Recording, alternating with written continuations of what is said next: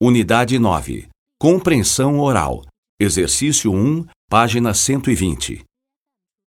Renda sobe 8,3% e queda na desigualdade é mais intensa. O mercado de trabalho brasileiro ficou menos desigual conforme mostrou a PNAD de 2011.